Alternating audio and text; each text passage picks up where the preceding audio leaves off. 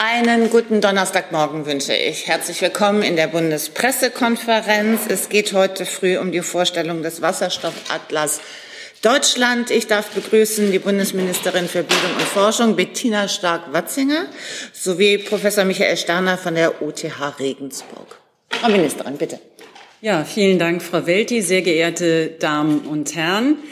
In einer Zeit, in der der Gasspeicherstand ja so etwas ist wie der neue Inzidenzwert, ist es natürlich wichtig, dass wir uns über unsere Energieversorgung ähm, und ihre Zukunft sprechen. Ähm, sie war natürlich schon vor dem russischen Angriffskrieg ein Thema, aber es ist dringlicher denn je geworden. Und so erfahren wir ja heute, dass Nord Stream 1 wieder Gas, äh, durch Nord Stream 1 wieder Gas zu uns strömt, aber trotzdem die Abhängigkeit Deutschlands von Gas, ähm, genauer gesagt von russischem Gas, wird uns noch einmal mit aller Deutlichkeit vor Augen geführt. Und ebenso deutlich möchte ich sagen, sie ist auch ein historischer Fehler. Wir sind also bei der Energiewende entschlossener denn je und wir müssen auch schneller sein denn je. Denn wir wollen loskommen von den fossilen Energieträgern und die Abhängigkeit von Russland, ähm, von der wollen wir uns befreien. Gleichzeitig gilt, die Bundesregierung hat sich das Ziel gesetzt, bis 2045 klimaneutral zu sein. Und das wird nur mit der Zukunftsenergie Wasserstoff auch gelingen. Grüner Wasserstoff ist unsere große Chance, denn grüner Wasserstoff ist unfassbar vielseitig. Er ist sicher, er ist klimaneutral und er ist eben auch ähm, aus Ländern zu beziehen, die unsere Werte teilen. Und mit ihm lassen sich ähm, Bereiche klimaneutral gestalten, die eben nicht durch ähm, Energie durch andere Energieformen sich dekarbonisieren lassen. Ein Beispiel ist die Chemie oder auch die Stahlindustrie oder Teile unseres Verkehrssektors. Meine Damen und Herren, wir wollen Deutschland zur Wasserstoffrepublik machen. Und so fördern wir beispielsweise im Rahmen des Ideenwettbewerbs Wasserstoffrepublik Deutschland industriegeführte Wasserstoffleitprojekte derzeit mit 700 Millionen Euro. Mit diesen Leuchttürmen wollen wir die großen Hürden abbauen, die dem Einstieg der Wasserstoffwirtschaft aktuell noch im Wege stehen. Und dabei setzen wir auf die Stärke, die wir in unserem Land haben, nämlich den Maschinenbau, die tollen Technologien. Unsere Wasserstofftechnologien haben das Zeug, Exportschlager zu werden. Und mit der Wasserstoffrepublik Deutschland können wir also nicht nur klimaneutral werden, sondern wir können auch neue Wohlstandsquellen uns eröffnen. Wir fördern wichtige Vorhaben der Grundlagenforschung im Wasserstoff. Und eines davon, lieber Professor Sterner, sind Ihre Projekte. Und ähm, tja, eine Wasserstoffrepublik, die braucht auch einen Wasserstoffatlas. Und den wollen wir Ihnen heute zusammen vorstellen. Mit diesem Wasserstoffatlas haben Sie sich Ziele gesetzt. Wir wollen zeigen, wie viel bisher schon erreicht wurde, wo die Potenziale zu welchen Kosten noch gehoben werden können und zukünftig auch, wo es welche Beschäftigungspotenziale in diesem Zusammenhang gibt mit einer deutschen Wasserstoffwirtschaft. Kurz gesagt, Sie wollen zeigen, wo wir stehen, aber auch, wo wir hingehen können. Und damit geben wir Projektplanern, Kommunen, Stadtwerken, Investoren und anderen Entscheidungsträgern ein hilfreiches Werkzeug an die Hand, um zu entscheiden, wie und ob Projekte zum Aufbau einer Wasserstoffwirtschaft vor Ort wirklich umgesetzt werden können und sollen. Und damit lässt sich der Entscheidungsprozess natürlich auch beschleunigen. Also, Wasserstoffatlas ist deshalb so wertvoll, weil wir genau das brauchen, eine Beschleunigung beim Aufbau der Wasserstoffwirtschaft. Und deshalb freue ich mich, äh, gemeinsam mit Ihnen zu verkünden, dass die ersten Daten zum Status quo und zu den Potenzialen ab heute für jeden auf www.wasserstoffatlas.de öffentlich auch zugänglich sind. Und ich freue mich, wenn Sie gleich die Details vorstellen, Herr Professor Sterner. Meine Damen und Herren, eins ist klar, und das zeigen auch die Ergebnisse des Wasserstoffatlas. Deutschland ist stark aufgestellt, was Forschung und Entwicklung von Wasserstofftechnologien ähm, angeht. Und wir, wir haben aber noch einen Weg vor uns und wir können auch nur einen Teil des Bedarfs an grünem Wasserstoff in Deutschland selbst decken. Das heißt, wir werden auch immer ein Importland sein für grünen Wasserstoff und wir werden weiterhin Kooperationen eingehen müssen und dürfen. Und um nicht neue Abhängigkeiten zu schaffen, wollen wir das mit unseren Wertepartnern tun. Solche Partnerschaften treiben wir aktiv voran. Gemeinsam mit den europäischen Partnern haben wir einen strategischen Forschungs- und Innovationsraum, eine Agenda, kurz RIA, erarbeitet. Dort hatten wir als Bundesforschungsministerium die Führung übernommen. Und zudem haben wir frühzeitig Kooperationen mit außereuropäischen Ländern angebahnt, Länder, in denen die Bedingungen zur Produktion von Wasserstoff eben sehr gut sind. Wir waren in Australien dieses Jahr, um die deutsch-australische Wasserstoffkooperation voranzutreiben. Wir sind auch in Afrika aktiv und fördern dort seit längerem schon einen Potenzialatlas, der analysiert, in welchen Staaten ähm, eben die Erzeugung von grünem Wasserstoff möglich ist. Äh, in über 30 Ländern ist das der Fall. Sie sehen, meine Damen und Herren, wir haben eine Vision, Deutschland zur Wasserstoffrepublik zu machen um unsere Energieversorgung breiter aufzustellen, sauber und sicher aufzustellen. Und wir haben Maßnahmen und Werkzeuge, das auch zu tun. Und wir werden äh, diese Pläne jetzt auch in die Tat umsetzen. Eines dieser Werkzeuge stellen wir Ihnen jetzt vor. Deswegen freue ich mich, Herr Professor Sterner, was Sie heute über Ihren Atlas zu berichten haben. Hey Leute, diese Folge wird diesmal präsentiert von unserem Partner, äh, äh, Partnern, der Junge Naiv Crowd. Tausende Menschen, die uns jeden Monat mit Geldgeschenken beglücken. Danke dafür und jetzt geht's weiter. Vielen Dank und dann hat Professor Steiner das Wort. Ja, vielen Dank, Frau Stark-Watzinger, meine sehr geehrten Damen und Herren. Wir brauchen erneuerbaren Strom und Wasserstoff für unsere Versorgungssicherheit, für die Klimaneutralität und die Preisstabilität, und zwar in sehr großen Mengen. Wir brauchen ihn in der Industrie. Da machen wir derzeit aus Erdgas Wasserstoff, um daraus dann Ammoniak herzustellen und Düngemittel herzustellen für unsere Ernährungssicherheit. Wir brauchen ihn aber auch um Methanol, High-Value-Chemicals in Millionen Tonnen herzustellen, um ähm, Kunststoffe etc., die Grundstoffchemie zu versorgen. Wir brauchen ihn aber auch in der Prozesswärme, in der Metallverarbeitung und in so banalen Dingen wie äh, Nahrungsmittelproduktion. Der Bäcker bäckt mit Erdgas, er kann zukünftig den, das auch mit Wasserstoff tun oder halt Strom. Und äh, es sind so 300, 400 Terawattstunden in dem Bereich. Dann brauchen wir ihn auch ganz dringend im Verkehr. Kleinere Mengen langfristig über E-Fuels im Flug- und Schiffsverkehr, aber ganz viel im Bereich LKWs, weil die hauptsächlich auf Wasserstoff umgestellt werden. Das sind einfach so Faktoren wie Tankzeiten, Gewicht etc. entscheiden und die Hersteller sagen uns, dass das stark in diese Richtung gehen wird. Auch wieder sehr viel Mengen. Beim Pkw setzen wir hauptsächlich auf die Elektroautos, aber auch hier ist es sinnvoll, die E-Fuels als Backup zu haben, weil es mit Sicherheit noch 20, 30 Millionen von Verbrenner geben wird. Wir brauchen ihn aber auch sehr dringend, den Wasserstoff im Stromsektor als Lückenfüller im Winter, wenn kein Wind weht und keine Sonne scheint. Jetzt kommen im Winter noch äh, Hunderttausende von Heizlüftern hinzu, die dann mit den Wärmepumpen vielleicht zeitgleich am Netz sind und halt auch äh, das Ganze in einem Blackout führen können. Und dafür braucht es eine sichere Absicherung, dass wir da Ladegeräte machen und bauen. Aber wir brauchen ihn auch dezentral. Ich kenne viele Unternehmer, die mittlerweile auf Solarenergie setzen und sagen, von heute auf morgen speichere ich mit der Batterie vom Sommer in den Winter mit Wasserstoff. Und auch das ist bei den derzeitigen Preisen wirtschaftlich. Wir brauchen ihn in der Wärme nicht langfristig, weil wir andere Alternativen, aber kurzfristig wäre der eine oder andere schon froh, wenn er auch erneuerbares Gas kaufen könnte, was bisher meistens politisch verwehrt blieb.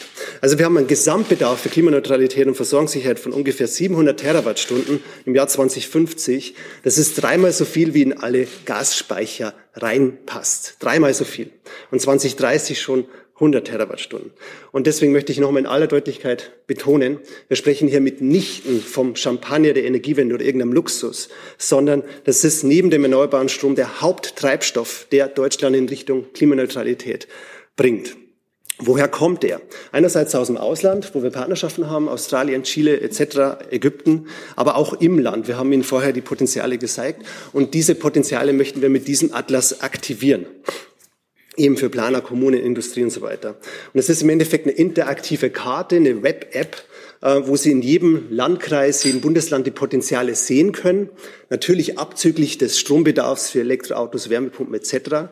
Also wirklich nur das zusätzliche Potenzial. Und da kommen wir auf Potenziale von ungefähr 800 Terawattstunden technisch. Wir implementieren dann noch die Kosten, die Emissionseinsparungen, die Arbeitsplätze im Deutschen Institut für Wirtschaftsforschung. Und ähm, bisher war es so, wenn ein Landkreis bestimmen wollte, was er für ein Potenzial hat, dann wurde er gefördert vom Verkehrsministerium mit 200.000, 300.000 Euro. Es hat dann ein Jahr gedauert. Und wir haben halt gesagt, wir können das digitalisieren und beschleunigen, sodass das jederzeit für jedermann und jede Frau verfügbar ist. Genau, auch den Wasserstoffverbrauch kann man sehen, überall, wo äh, der Wasserstoff verbraucht wird. Als kleines Beispiel, die Raffinerie Schwedt braucht ungefähr drei Terawattstunden Wasserstoff, den sie aus russischem Gas gewinnt. Äh, aus der Uckermark selbst hätten wir ein Potenzial von zehn Terawattstunden, also dreimal so viel wie Schwed bräuchte. Und das zeigt, was wir für nationale Potenziale haben. Beim Bestand haben wir vorhin gezeigt, wie der sich entwickelt.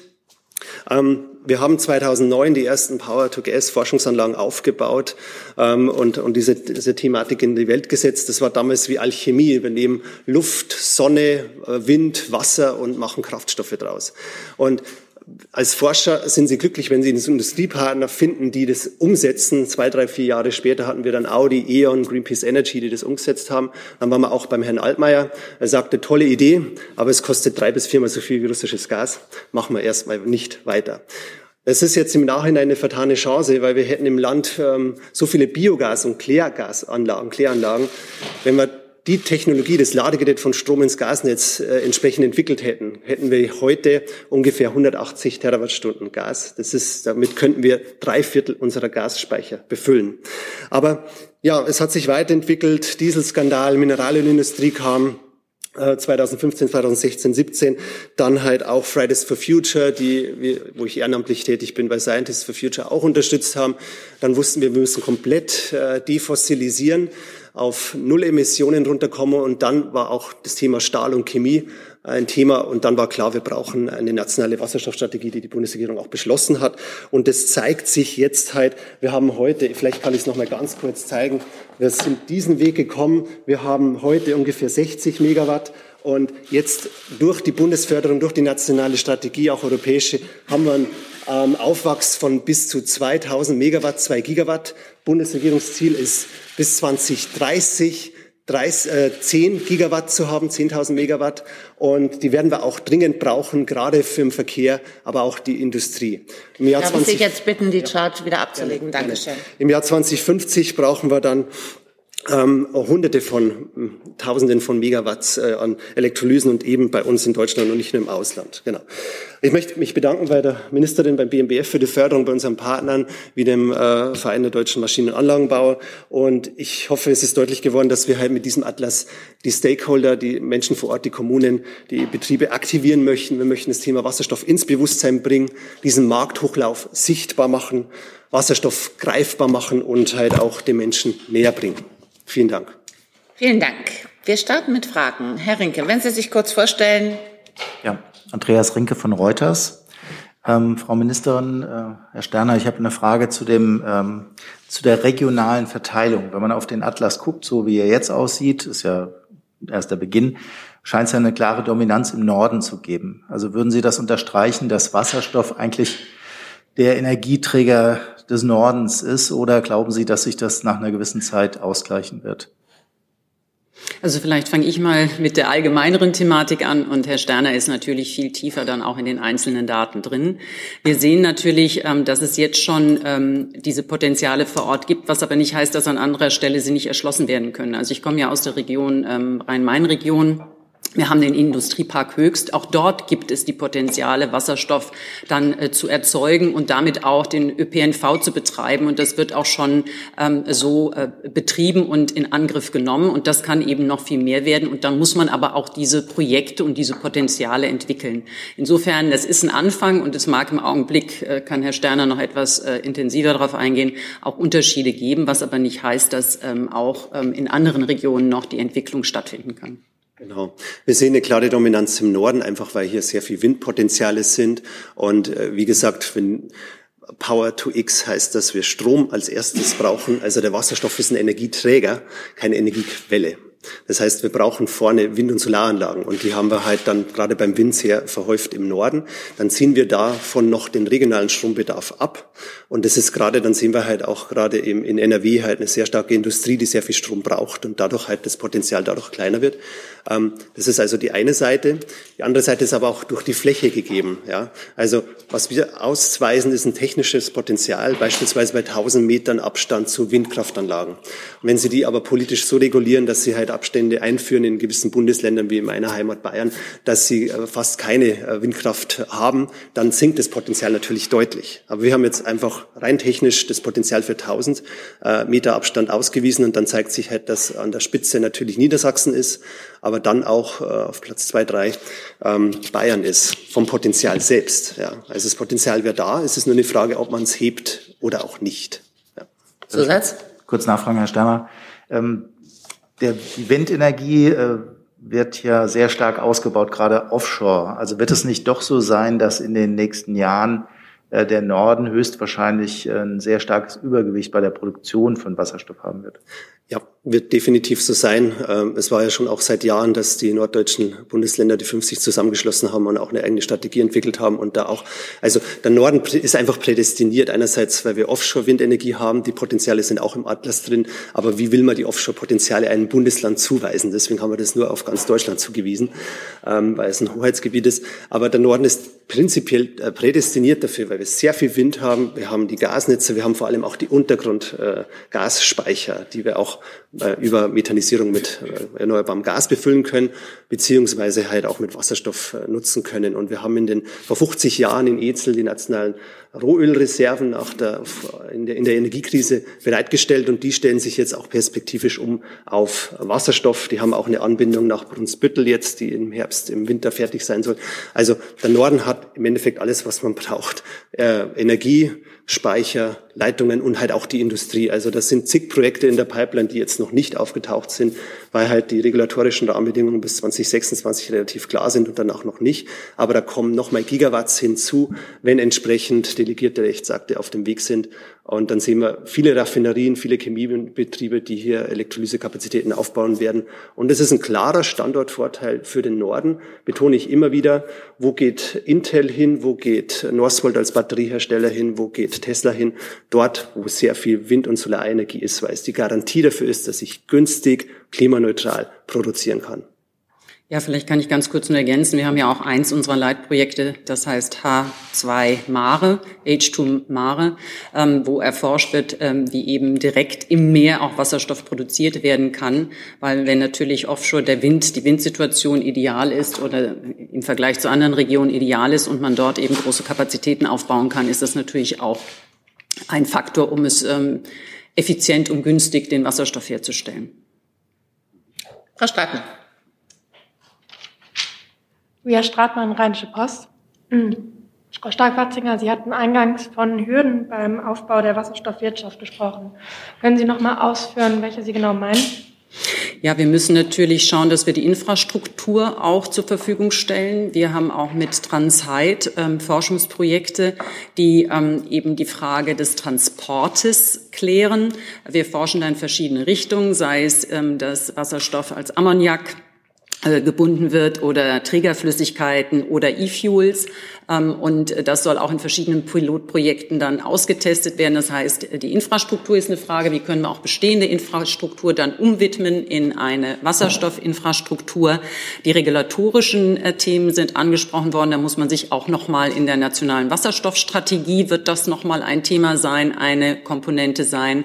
Und natürlich ähm, auch, dass wir ähm, die, auch das ein Leitprojekt des BMBF, dass wir immer weiter daran arbeiten, äh, die Kapazität Kapazitäten in den Elektrolysebereichen, dass wir dort auch zu einer mehr maschinellen Produktion der Elektrolysegeräte kommen, um eben auch hier die Effizienz zu steigern, damit eben der Markthochlauf äh, gegen günstige andere Energien, das hat Professor Steiner ja eben ausgeführt, eben auch möglich ist. Zusatz, Frau Stratmann? Nein? Dann Frau Kollegin, bitte. Nee, nehmen Sie das davor, bitte. Dankeschön. Ja, Barbara Gillmann, Handelsblatt, Günther. Ich habe zwei Fragen. Ähm, das eine ist, wenn ich das jetzt richtig verstanden habe, ist das, was Sie darstellen, die jeweilige ähm, Produktionsmenge oder die geplante Produktionsmenge. Ähm, haben Sie auch, Sie hatten es ja anfangs erwähnt, Frau Ministerin, äh, dass es uns auch vor allem um die Technologie gehen muss. Kann man auf Ihrem Atlas sehen, wo die technologisch interessantesten Projekte sind? Und in dem Zusammenhang, weil Sie gerade die Umwidmung erwähnten, kam ja in der Diskussion mit den LNG-Terminals äh, die Frage auf oder die, die Kritik auf, dass es eben nicht so ist, dass man Wasserstoff ohne Probleme durch das gleiche Gasrohr schicken kann, weil da 100 Grad minus Unterschied sind. Können Sie vielleicht zu dem Problem was sagen und ob es da schon Ansätze gibt? Mhm. Ja, ähm, also einerseits, ähm, man kann in unserem Atlas die, die Potenziale sehen, die, technischen Potenziale, wenn ähm, immer vorausgesetzt, dass äh, wir halt entsprechend die Genehmigungen haben, die Anlagen lieferbar sind und halt auch gebaut werden. Und ich bin in meinem ersten äh, Beruf Elektriker gelernt vom Beruf und dann erst im zweiten Berufsleben Professor geworden. Und ich kann Ihnen halt auch aus der Praxis sagen, dass es äh, das, was wir modellieren und zeigen, auch alle anderen Energiemodellierer, das mit der Klimaneutralität und so weiter, wir nehmen immer an, dass genügend Personal da ist mit ausreichend Material, mit ähm, und dass alle Entscheidungen rationell getroffen werden. Und das ist meistens halt nicht der Fall. Ja. Und äh, das, von daher müssen Sie natürlicherweise immer wieder ein bisschen Verzögerungen reinrichten. Von daher ist dieses ähm, technische Potenzial, was wir ausweisen, halt ähm, das, das, das mögliche technische Potenzial, wenn man die Anlagen baut. Dann haben wir aber darüber hinaus noch den Bestand der Anlagen, die 60 bis 80 Megawatt, die es jetzt schon gibt, aber auch die kommen, die in der Pipeline sind, die angekündigt sind, die in den nächsten Jahren in Betrieb gehen. Und das sehen Sie einfach anhand der Kreisgröße. Wie groß ist diese Anlage? Ähm, was produziert sie? Wo wird sie eingesetzt? An welchem Standort ist sie? Und dann auch eben die, äh, den Wasserstoffverbrauch, den derzeitigen, nicht den zukünftigen und eben auch ähm, die CO2-Potenziale, die wir noch haben, also sei es jetzt bei der Kalk- oder Zementherstellung, weil wir, wir, sprechen immer von einer Defossilisierung, nicht von einer Dekarbonisierung, weil wir halt äh, den Kohlenstoff noch brauchen, ja, äh, durchgängig in, in allen, also in vielen Bereichen. Nachfrage, das ja. hat jetzt meine Frage nach der Technologie. Ja. Also wenn ich irgendwo ein Projekt habe, vielleicht haben Sie die ein, zwei genau. wichtigsten technologischen Projekte, ja. wo es gar nicht um die Menge geht, sondern um eine ja, eine Technologie zu entwickeln. Genau, also die, die Projekte, die Forschungsprojekte sind drin und wie gesagt, bisher war das halt ein reiner Forschungsmarkt, das sind alles Forschungsanlagen. Und jetzt haben wir halt diesen Markthochlauf national über die nationale Wasserstoffstrategie, international beispielsweise auch über Partnerschaften und H2 Global, was wir auch mitentwickeln durften, äh, wo man halt äh, die Differenzkosten überwindet, sodass wir in Markthochlauf haben. International sehen wir technologisch, dass sich sehr viel auf Ammoniak ausrichtet, weil es einfach leicht ist, aus der Luft den Stickstoff zu gewinnen. Und dann Ammoniak ist, ähm, ist zwar giftig, aber es kann überall rumtransportiert werden bei Umgebungsbedingungen und die Häfen sind dafür ausgerüstet und vorhanden. Und deswegen sollte man darauf acht dass man halt, um Ihre Frage nach den LNG-Terminals, dass man die auch so ausstattet, dass sie auch mit Ammoniak funktionieren oder halt anderen. Und da möchte ich noch ergänzen, dass wir auch mit aus Biogas LNG herstellen. An vielen der 8000 Biogasanlagen könnte man auch heimisches LNG gewinnen. Ja, also auch das ist potenziell vorhanden. Und, und die technologisch interessantesten, das würde ich Ihnen überlassen, Ihrer Neugier, die auf dem Atlas zu finden. Wir haben viele spannende Forschungsprojekte und ich habe natürlich meine Präferenzen. Ich finde es spannend halt. Also, aber was ich Ihnen sagen kann, ist, dass es selten auf den reinen Wasserstoff geht, wenn dann der Wasserstoff halt in der Mobilität. Aber halt äh, die interessanten Sachen sind dann, wie wir weitergehen und äh, hochintegrierte Prozesse machen, auch in der Chemieindustrie, in der Stahlverarbeitung, äh, aber auch in Raffinerien, die, die haben hunderte von Megawatts in Planung, weil man dadurch halt auch die bestehenden äh, Kraftstoffe Benzin und Diesel halt ein Stück weit grüner macht.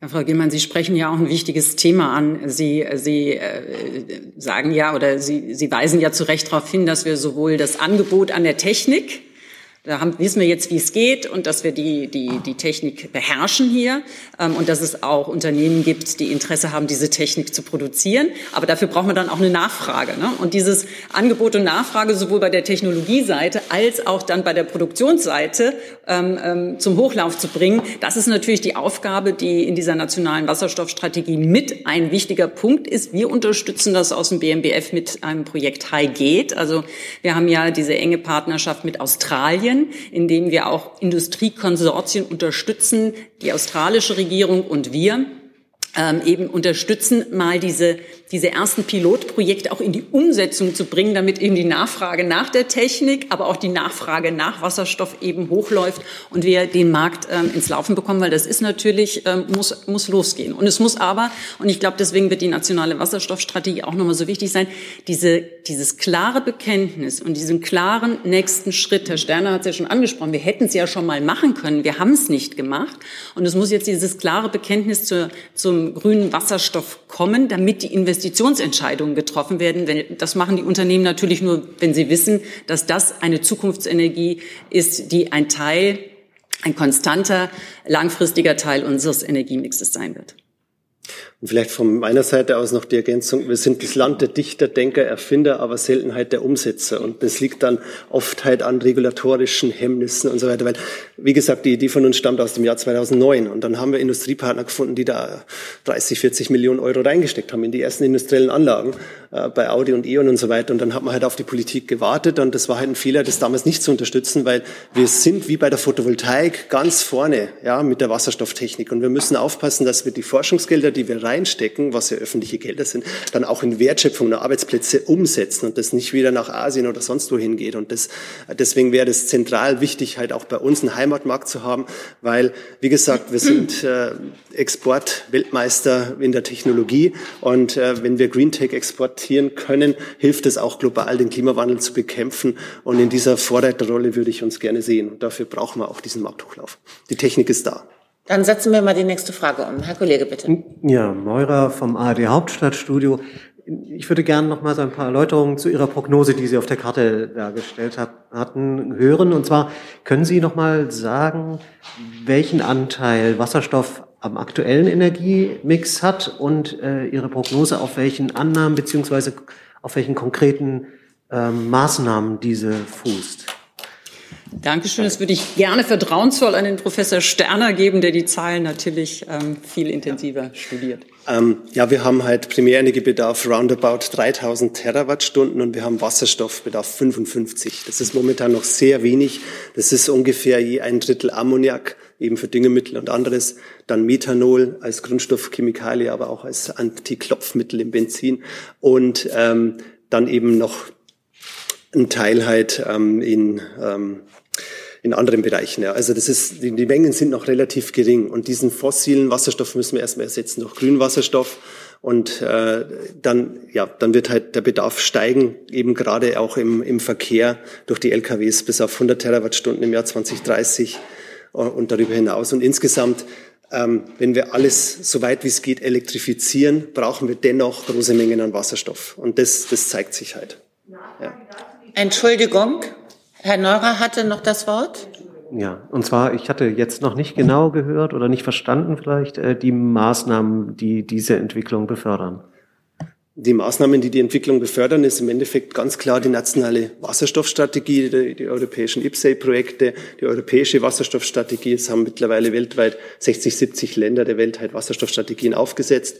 Und ähm, das ist halt äh, das, das Wichtige, dass wir aus der Forschung in die Anwendung und Umsetzung kommen, weil wir können viel forschen und viele Szenarien und PowerPoints zeigen. Entscheidend ist das, was dann tatsächlich umgesetzt wird und gebaut wird. Und dafür braucht es stabile politische Rahmenbedingungen äh, und ein Business Case, weil sonst die Investoren nicht investieren. Ja. Und äh, die Technik an sich ist da, die, die Produktionskapazitäten auch, aber halt ähm, der stabile politische Rahmen ist das, was gebraucht wird, damit wir auch in diese Richtung gehen. Und wir haben das Ziel Klimaneutralität und das kann man so leicht in den Raum stellen, aber es ist ein fundamentaler Umbau auf aller Bereiche, Industrie, Stromversorgung, Gebäude, Verkehr damit verbunden. Absolut richtig. Also im Verkehr sieht man es ja schon, dass äh, gerade der, also nicht der, nicht die, die Pkw ähm, im Augenblick, aber die eben die schwereren, die Transporter ähm, und auch im Luftverkehr wird das ein Thema sein. Dort wird ein Markthochlauf stattfinden und dort ist ja auch das Interesse schon ganz klar bekundet worden.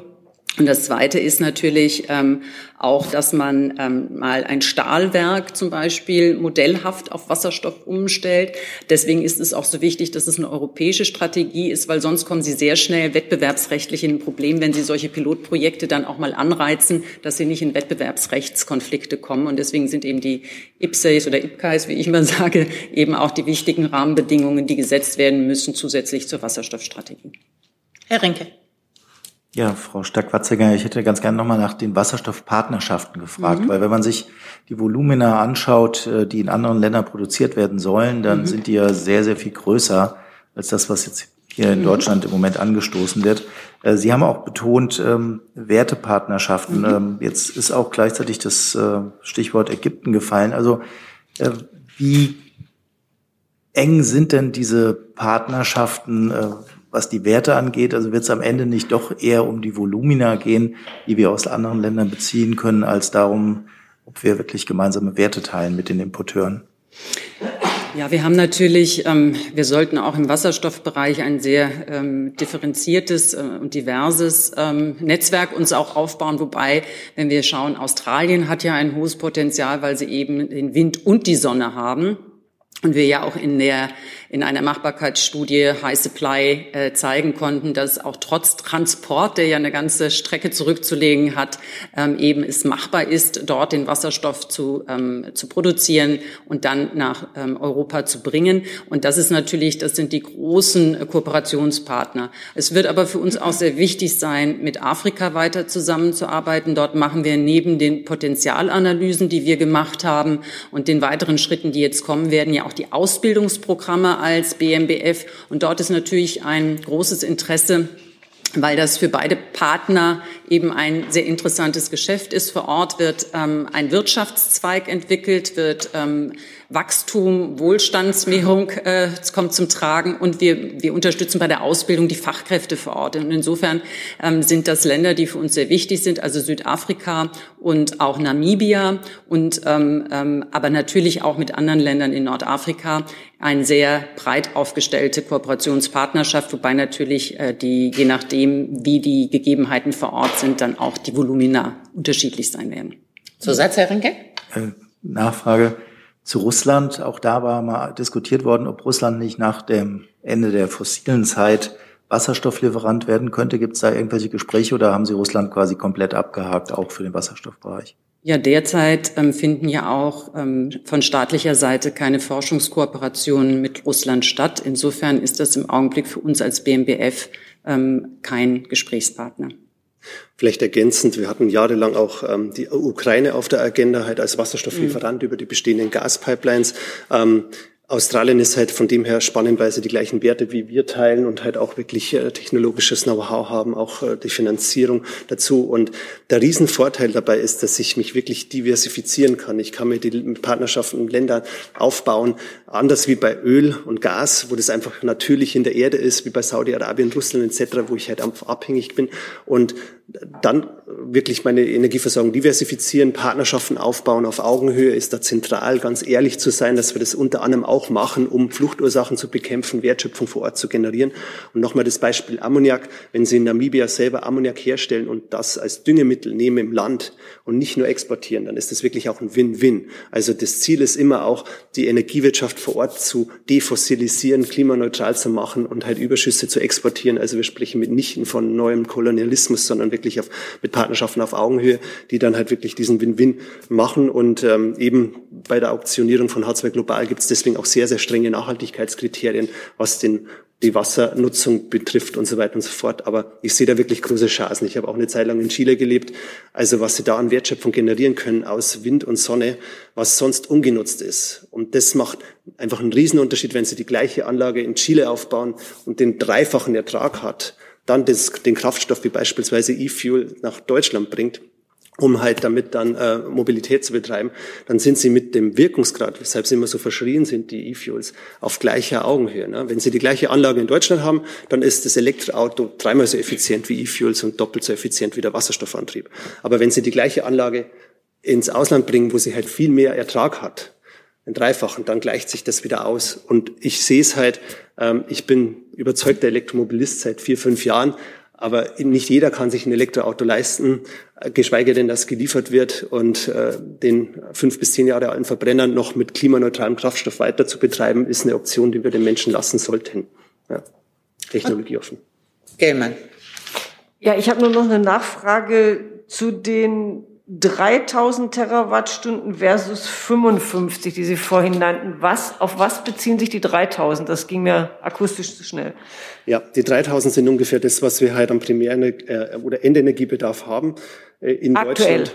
Aktuell, ja, das sind knapp 3000, davon halt eben die 600 Strom, 900 ähm, Erdgas, Mineralölprodukte eben äh, fast, äh, fast 2000. Gell. Das, ist, das ist eben das, was wir an Öl importieren, ist Wahnsinn. Und das dann halt zu ersetzen. Direkt elektrisch klappt nicht alles, gerade weil sie so viele Produkte in der Chemieindustrie haben.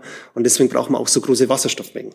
Also wie gesagt, Klimaneutralität heißt die Abkehr von Kohle, Öl und Gas und das sind gewaltige Mengen. Und ähm, deswegen ist das Thema Effizienz so wichtig, direkte Nutzung erneuerbarer Energien direkt, aber dann eben auch Wasserstoff und Folgeprodukte. Genau. Und das Ziel der Bundesregierung, den Primärenergiebedarf zu reduzieren. Auch 2030 sehen wir in unseren Copernicus-Analysen, wo wir die Systemanalysen machen, auch erreicht. Aber dafür braucht es halt wirklich diesen massiven Umbau äh, hin zu mehr erneuerbaren Energieeffizienz und eben Wasserstoff. Herr Neurer? Mich würde noch mal interessieren, welchen Finanzbedarf kalkulieren Sie für diese Entwicklung? Wie soll es finanziert werden? Und äh, zweite Frage, was hat die Entwicklung der App und die weitere Betreuung der App gekostet? Entschuldigung, die Entwicklung? Die App, die App, was hat die gekostet und die Betreuung der App?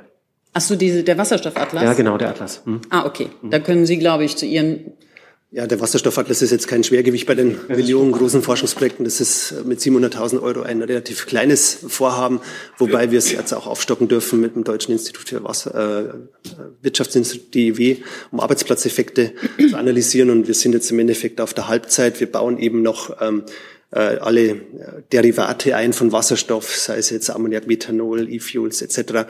und machen dann vor Ort den lokalen Preisvergleich auch zu Benzin, Diesel, Gas, ähm, wo sich die Wirtschaftlichkeit ergibt und so weiter. Also das ist ähm, relativ schlankes Projekt, aber ja. Und äh, für Sie nochmal zum Handelsblatt den Nachtrag. Ich habe die Primärenergiebedarf sind wir bei 3.500 und das Ziel der Bundesregierung ist, den bis 2050 auf 2.000 zu reduzieren. Und es klappt eben vorwiegend über die direkte, ja, 3500 haben wir momentan Primärenergiebedarf. Gebe Ihnen gerne auch die, die Zahlen dazu. Und 2500, äh, nee, 2000 ist das Ziel der Bundesregierung, ähm, im Jahr 2050 das zu reduzieren. Und das geht ganz vereinfacht halt am besten über die direkte Elektrifizierung, das heißt Elektroautos, die halt nicht wie der Verbrenner nur halt einen ganz kleinen, also 20, 30, 40 Prozent der Energie nutzen, um von A nach B zu kommen, sondern 80. Da sparen sie Faktor 3 ein vom Rohöl. Und das gleiche bei der Wärmepumpe, die halt ähm, aus, aus Strom halt ähm, als eine Kilowattstunde drei, vier Kilowattstunden macht und dadurch halt auch wieder Öl und Gas ersetzt.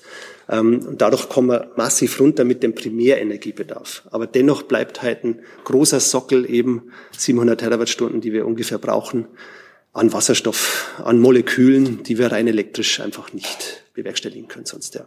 Elektronen kann man nicht essen.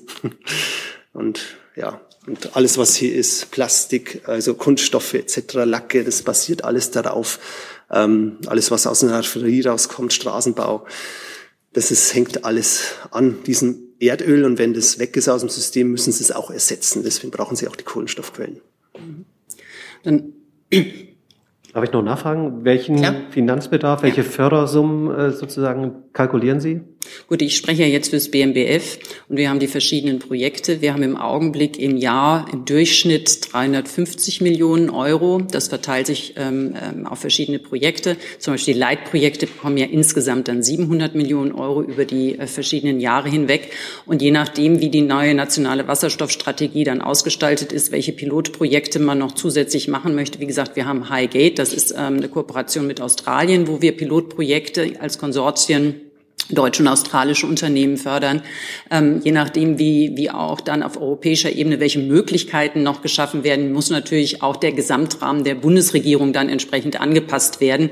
Ähm, ich trage ja immer den Teil des BMBF dazu bei. Zur Finanzierung noch eine Ergänzung. Wir hatten immer dieses Henne-Ei-Problem. Ne?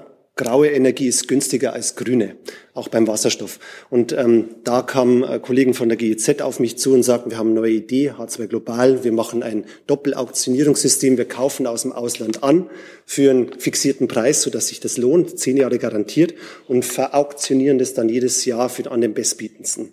Und das haben wir jetzt geschafft, dass wir das innerhalb von zwei Jahren durch die Bundesregierung durchbekommen haben. Das BMWK hat das übernommen und da kommen nächstes Jahr 3,6 Milliarden rein in diesen Topf, um quasi diese äh, Importe zu, anzureizen. Und da finden jetzt die ersten Auktionen statt, eben in Form von Ammoniak, Methanol und Jetfuel für, für den Luftverkehr, wo wir es wirklich brauchen. Also der Wasserstoff wird nicht in Reinform bei uns ankommen über Schiffe, sondern halt verpackt in diesen Energieträgern. Und die Bundesregierung stellt da auch wirklich gewaltige Summen bereit. Und überall, wo wir waren in Australien und sonst wo, ist es wieder so ein neues EEG, ein neues Vorzeigemodell, wie wir kosteneffizient diesen Hochlauf finanzieren können über eine Bundesstiftung. Gibt es weitere Fragen? Herr Schmidt? Ich ja, Martin Schmidt vom ARD Hauptstadtstudio. Ich hätte noch eine Frage zu einem anderen Thema. Frau Stark-Watzinger, in, den letzten, äh, in der letzten Woche waren doch viele Berichte über Kürzungen von Forschungsgeldern. Ähm, Sie haben jetzt mehrfach erklärt über das Ministerium, dass da keine laufenden Projekte abgebrochen werden. Aber es geht ja durchaus um den Abbruch von Projekten, die über mehrere Jahre angelegt waren und insofern nicht zu Ende geführt werden können, weil vielleicht die Ergebnisse erst in der Anschlussfinanzierung schon angedacht waren. Also äh, können Sie das nochmal erklären, wie das zustande kam und mit welchem Prinzip Sie da jetzt doch Kürzungen vornehmen mussten, wenngleich es keine direkten Abbrüche waren? Ja, vielen Dank für die Frage. Ähm, Sie haben schon völlig richtig gesagt, wir haben in bestehende Projekte nicht eingegriffen. Das würden wir auch nicht tun. Das wäre, ähm, also das äh, widerspricht schon dem eigenen Handeln und Denken, aber das ist ja auch vertraglich gar nicht möglich und das ist richtig. Ähm, es ist aber auch richtig, ähm, dass die Haushaltssituation im Rahmen der Projektförderung, die ja auch sehr stark gestiegen ist in den letzten Jahren, gerade im Jahr 2023 eine große Herausforderung darstellt. Ähm, der Plafond des äh, Ministeriums ist ja entgegen dem, was ursprünglich geplant war, ich weiß gar nicht, wie man das äh, hätte machen wollen, von 19,9 auf 20,6 Milliarden Euro äh, angepasst worden. Nichtsdestotrotz haben wir auch viele, ich äh, finde auch viele Legacies, also viele Altlasten noch vor Versprechungen, MOUs, die nicht durchfinanziert waren in der, äh, in der mittelfristigen Finanzplanung. Und ähm, wir haben, ähm, es ist ja nicht so, dass Forschung dort in dem Bereich gar nicht mehr stattfindet, sondern die Frage ist, ob ähm, geplante Vorhaben, die waren aber vertraglich nie zugesagt. Das muss man, muss man äh, klarstellen, ob, da, ähm, äh, ob, ob das ähm, noch stattfinden kann. Das ist übrigens, wir, wir versuchen wirklich alles so viel wie möglich dort zu finanzieren, weil uns klar ist, dass ja dort auch Wissenschaftlerinnen und Wissenschaftler auf Finanzierung warten. Also es ist nicht so, dass äh, wir das, äh, dass uns das nicht bewusst sind. Sie haben natürlich in der Projektförderung ein äh, grundsätzliches Problem, was wir ja auch im Zusammenhang mit dem Wissenschaftszeitvertraggesetz diskutieren. Und dieses Problem ist, dass ähm, Mittelabfluss muss in Einklang gebracht werden mit den Projektförderungen. Und was wir in Zukunft, also das habe ich mir schon vorgenommen, dass wir die, die Zeitplanungen der Mittel besser staffeln, dass im Prinzip wirklich erst die klare Förder, also es gab ja keine Förderzusage, es gab so informelle, wie ich es wahrnehme, äh, hat, äh, so wird, gibt es dieses informelle Vorab, das finde ich sollte nicht sein, ja, sondern die klare Förderzusage und dann genug Zeit. Ich weiß ja, wie es ist, ähm, erstmal Ausschreibungen zu machen, äh, Wissenschaftlerinnen und Wissenschaftler zu gewinnen, um eben die Staffelung der Gelder auch an die an die Realität des Wissenschaftsbetriebs anzupassen. Also das ist schon etwas, wo ich sage, das, das habe ich, das müssen wir angehen, damit eben ähm, das in Einklang gebracht wird. Aber nochmal, wir haben also wirklich nicht in vertragliche Situationen Situation äh, eingegriffen und es ist auch ein großes Ziel, so viel wie möglich äh, zu finanzieren. Und deswegen sind wir auch da noch dran und deswegen möchte ich so schnell wie möglich Sicherheit schaffen. Aber es muss eben, dauert jetzt ein paar Tage, bis wir äh, wirklich final wissen, was geht und was nicht geht. Zusatz? Ja, wenn ich noch einmal nachfragen darf. Also, weil das, das Beispiel, das wir jetzt eben ähm, diese Woche von der FU, mit der wir da gesprochen haben, die sagen, wir haben einen zweistelligen Millionenbetrag bekommen können jetzt aber kriegen jetzt keine Anschlussfinanzierung mehr, um die Ergebnisse am Ende wirklich zu erarbeiten. Den Millionenbetrag haben wir aber natürlich bekommen. Auch äh, da, da wusste das Ministerium logischerweise auch, dass wir um das Ergebnis dann am Ende zu erarbeiten, wir auch nochmal die Anschlussfinanzierung brauchen. Also nimmt man doch in Kauf, dass jetzt auch viele Fördergelder erstmal für die Katz waren am Ende. Ich weiß jetzt nicht genau, welches der Projekte Sie meinen. Ähm, ich weiß, dass ein Projekt, da ging es darum, hinter eine Ausstellung zu organisieren äh, zu den Projektergebnissen, ähm, meine ich. Das kann sein, dass Sie das Projekt meinen. Ähm, das ist äh, natürlich etwas, was misslich ist und wir versuchen auch in den nächsten Jahren, es ist der Jahr, das Jahr 2023 ist eben die besondere Hürde, die wir zu nehmen haben in den nächsten Jahren dort auch wieder aufzuholen. Insofern ähm, ist das ähm, ein Thema, das wir schon im Haus intensiv begleiten. Aber das Grundproblem in der Projektförderung ist eben, dass es immer eine zeitliche Befristung ist und dadurch eine Unsicherheit auch ist, beziehungsweise eine Planbarkeit dann fehlt. Also das ist ähm, leider immanent im Projektgeschäft. Und deswegen müssen wir gucken, wie wir die Rahmenbedingungen so schaffen, dass das nicht möglichst wenig vorkommt. Auch dazu wieder zurück zur Wasserstoffatlas. Frau Gimmer nochmal. Ich habe noch eine Nachfrage zu dem Punkt, den Sie erwähnten. Äh, wenn wir keine Windenergie haben in Bayern, dann können wir auch keinen Wasser, grünen Wasserstoff produzieren. Aber Sie haben da auch die Abstände erwähnt. Und das habe ich nicht verstanden, mhm. weil ich meine, ist das nicht egal, ob ich den, den Strom aus der aus der Windkraftanlage jetzt da fünf Kilometer weiter äh, transportiere oder einen? Nee, ähm, Oder habe ich da völlig genau. falsch? Also wir haben eine gewisse Fläche, auf der wir halt äh, erneuerbare Energien ernten können. Und der mhm. Dreh- und Angelpunkt sind die Kommunen. Deswegen gehören auch die Kommunen gestärkt, ähm, äh, weil da oft halt das Know-how fehlt und die treffen die Entscheidung, ob die Photovoltaikanlage oder das Windrad gebaut wird. Die müssen sich aber an die nationalen und landespolitischen Vorgaben halten. Und wenn halt ähm, eine Empfehlung im Raum steht, halt den Abstand auf 2000 Metern zu halten, so wie es in Bayern der Fall war, dann können sie eine Windkraftanlage Anlage aufstellen und einen Radius von 2000 Metern ziehen und dann wird die Karte in Bayern weiß. Das heißt, das Potenzial sinkt gegen Null. Ja. Ja, verstehen Sie? Ja, okay, und deswegen, genau, wenn ich dann runtergehe auf 1000 Meter, dann habe ich das Windpotenzial, das auch dringend gebraucht wird. Ich habe das Beispiel genannt, wo die Industrie hingeht, wenn sie keine Wind- und Sonnenenergie hat. Das heißt also, ja. wir sind ja auch Hightech-Land Bayern, aber es, äh, Intel geht nach Sachsen-Anhalt, wo es die günstige Energie gibt. Das ist einfach verfehlte Industriepolitik. Und das führt zu Deindustrialisierung des Südens, wenn man das nicht umkehrt. Äh, ganz knallhart gesagt. Und von daher, ähm, genau, und deswegen, also wir sind auf 1000 Meter gegangen, wenn Sie auf 800 Meter gehen, was auch okay ist, der Infraschall ist nachgewiesenerweise nicht gesundheitsschädlich und halt auch, ähm, äh, den hören Sie kaum, den können Sie kaum unterscheiden vom ursprünglichen Wind. Und es gibt auch tolle Forschungsprojekte zu den Vögeln, wo Sie sehen, dass halt äh, die Sterblichkeit der Vögel aufgrund von Windkraft unter ferner Liefen läuft. Ähm, also diese Mythen müssen wir beseitigen und auch in der Kommunikativ, sodass halt die Akzeptanz der Windenergie äh, steigert. Und wenn wir auf beispielsweise 800 Meter runtergehen, dann wäre unser Potenzial bei nochmal wesentlich höher. Dann hätten wir 1000 Terawattstunden Potenzial und nicht 800. Ja, also das, Moment, langsam zu mitschreiben. Die, mhm. die letzten zwei Sätze genau. und die grundsätzliche Frage. Sie sind generell von 1000 ausgegangen. Wir sind jetzt hier von 1000 ausgegangen. Wir können das Modell beliebig einstellen. Ähm, genau. Aber halt, äh, wir sind von 1000 Metern Abstand ausgegangen. Genau. Und, Entschuldigung, und wenn 800, dann 800 würde sich was würden den 1000 entsprechen. 800, äh, nee, bei, bei 1000 Metern Abstand hätten wir 800 Terawattstunden Potenzial.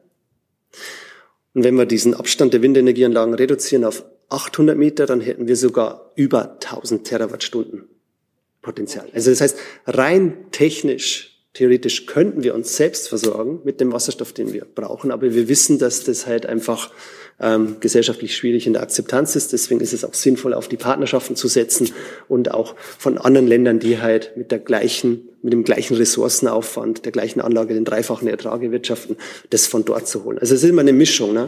Ähm, Sie könnten es technisch theoretisch locker machen, aber ob es wirtschaftlich und gesellschaftlich sinnvoll ist, ist dann die zweite und entscheidende Frage. Ja.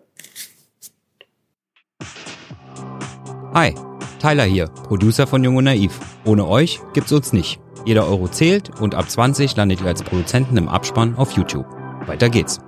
Herr Rinke nochmal. Ja, Herr Steiner, jetzt haben Sie eine Anschlussfrage provoziert. Wenn es so viel billiger ist, das im Ausland zu produzieren, warum sollten wir den Wasserstoff denn überhaupt hier in Deutschland produzieren? Ja, das Thema können Sie gerne mit dem Blick auf Russland sich selbst beantworten, wenn Sie halt nur ja. aufs Ausland sich konzentrieren und sagen, das ist das Beste. Also aus, ich war ja lange auch Referent im wissenschaftlichen Beirat globale Umweltveränderungen, wo wir auch halt diese globalen Betrachtungen gemacht haben und äh, jetzt auch dank des Ministeriums, das das auch schon seit 30 Jahren unterstützt, dem WBGU, ähm, Budgetansatz und Bioenergiegutachten und so weiter. Also das an den Sachen habe ich alle mitgearbeitet vor zehn Jahren und da haben wir einfach schon gesehen, es macht Sinn, diese internationalen Partnerschaften aufzubauen, um dann halt auch ähm, demokratische Strukturen zu stärken, Fluchtursachen zu bekämpfen etc. und so fort. Also es hat es, es hat mehrere äh, Gründe, und, und natürlich den, den höheren technischen und wirtschaftlichen Ertrag, das auch äh, in Kooperation mit unseren Partnerländern zu tun über ganz Europa. Aber Sie sehen halt, diese idealisierten Berechnungen, wie wir sie in Desertec gesehen haben, sind dann oft an politischen Rahmenbedingungen gescheitert. Natürlich wäre es ideal, ich kann Ihnen als Physiker locker ein Quadrat aufzeichnen und sagen, die ganze Welt hat genügend Strom mehr aus der Wüste. Aber dann komme ich als Ingenieur und sage, na ja, wo ist die Stromleitung, wo ist die politische Stabilität, wie bringen wir das nach Deutschland? Und es ist wesentlich leichter, Moleküle zu transportieren und zu handeln, als wie Strom, wo sie an der Leitung hängen. Ja? Und beim Strom und Gas hängen sie an der Leitung. Deswegen ist es auch einfach Interessant, halt äh, Schiffe und internationale Partnerschaften hier aufzubauen und halt diese Wertschöpfung, die aus Energie stattfindet, hauptsächlich in den Öl- und Gasländern, globaler zu verteilen. Und ja, die Frage, warum bei uns, damit wir versorgungssicher sind, dass wir souverän sind in unserer Energie, dass wir die Potenziale nutzen und dass das Geld vor allem auch bei uns bleibt und bei uns wieder Wertschöpfung und Arbeitsplätze schafft. Also es hat voll Sinn, das auch national zu tun und auch die Technologie weiterzuentwickeln. Weil wenn Sie Technik im Ausland entwickeln, dann sind auch die Arbeitsplätze nicht bei uns. Ja, also ich möchte vielleicht auch nochmal diese zwei Aspekte sagen. Zum einen, wenn wir ja auch Made in Germany diese Technologien exportieren wollen, dann müssen wir sie auch in der, in der, im Betrieb zeigen. Und deswegen ist es natürlich auch äh, wichtig, dass wir vor Ort die Technologie selber auch nutzen und ähm, dann zeigen können, dass es funktioniert. Und zum Zweiten ist natürlich, dass es auch Bereiche gibt, wo sie sinnvoll eingesetzt werden können. Je nachdem, wie dann auch die gesellschaftlichen äh, Rahmenbedingungen und die politischen Rahmenbedingungen und die regulatorischen sind, wo es dann sinnvoll macht, kann es vor Ort eingesetzt werden, aber eben auch zu zeigen, es geht, es funktioniert, ähm, um es dann exportieren zu können. Insofern macht es schon auch Sinn, in Deutschland diese Technologie einzusetzen. Ein Beispiel noch, ich, viele Unternehmer, die jetzt zu mir kommen und sagen, das macht total Sinn, den, die Sonne vom Sommer in den Winter zu bekommen. Es wäre toll, wenn wir noch eine Speicher hätten, wie wir die Wärme vom Sommer in den Winter bekommen. Aber das ist weitaus schwieriger. Ja, und äh, die, die brennen da drauf, die, die, die Wasserstoffsysteme vor Ort zu installieren und wirklich ihren Betrieb weitgehend autark zu machen, weil sie dann einfach Preissicherheit haben, was auch wieder ein Garant ist dafür ist, dass die Industriebetriebe bei uns und Gewerbebetriebe bestehen bleiben. Also es macht wirklich Sinn, das auch bei uns umzusetzen. Und da gibt's halt andere Motivationen noch neben dem Preis, auch Autarkie und Stabilität. Ja. Ich sehe keine weiteren Fragen. Dann sage ich Dankeschön für diesen Donnerstagmorgen. Dankeschön. Vielen Dank, Frau Welti.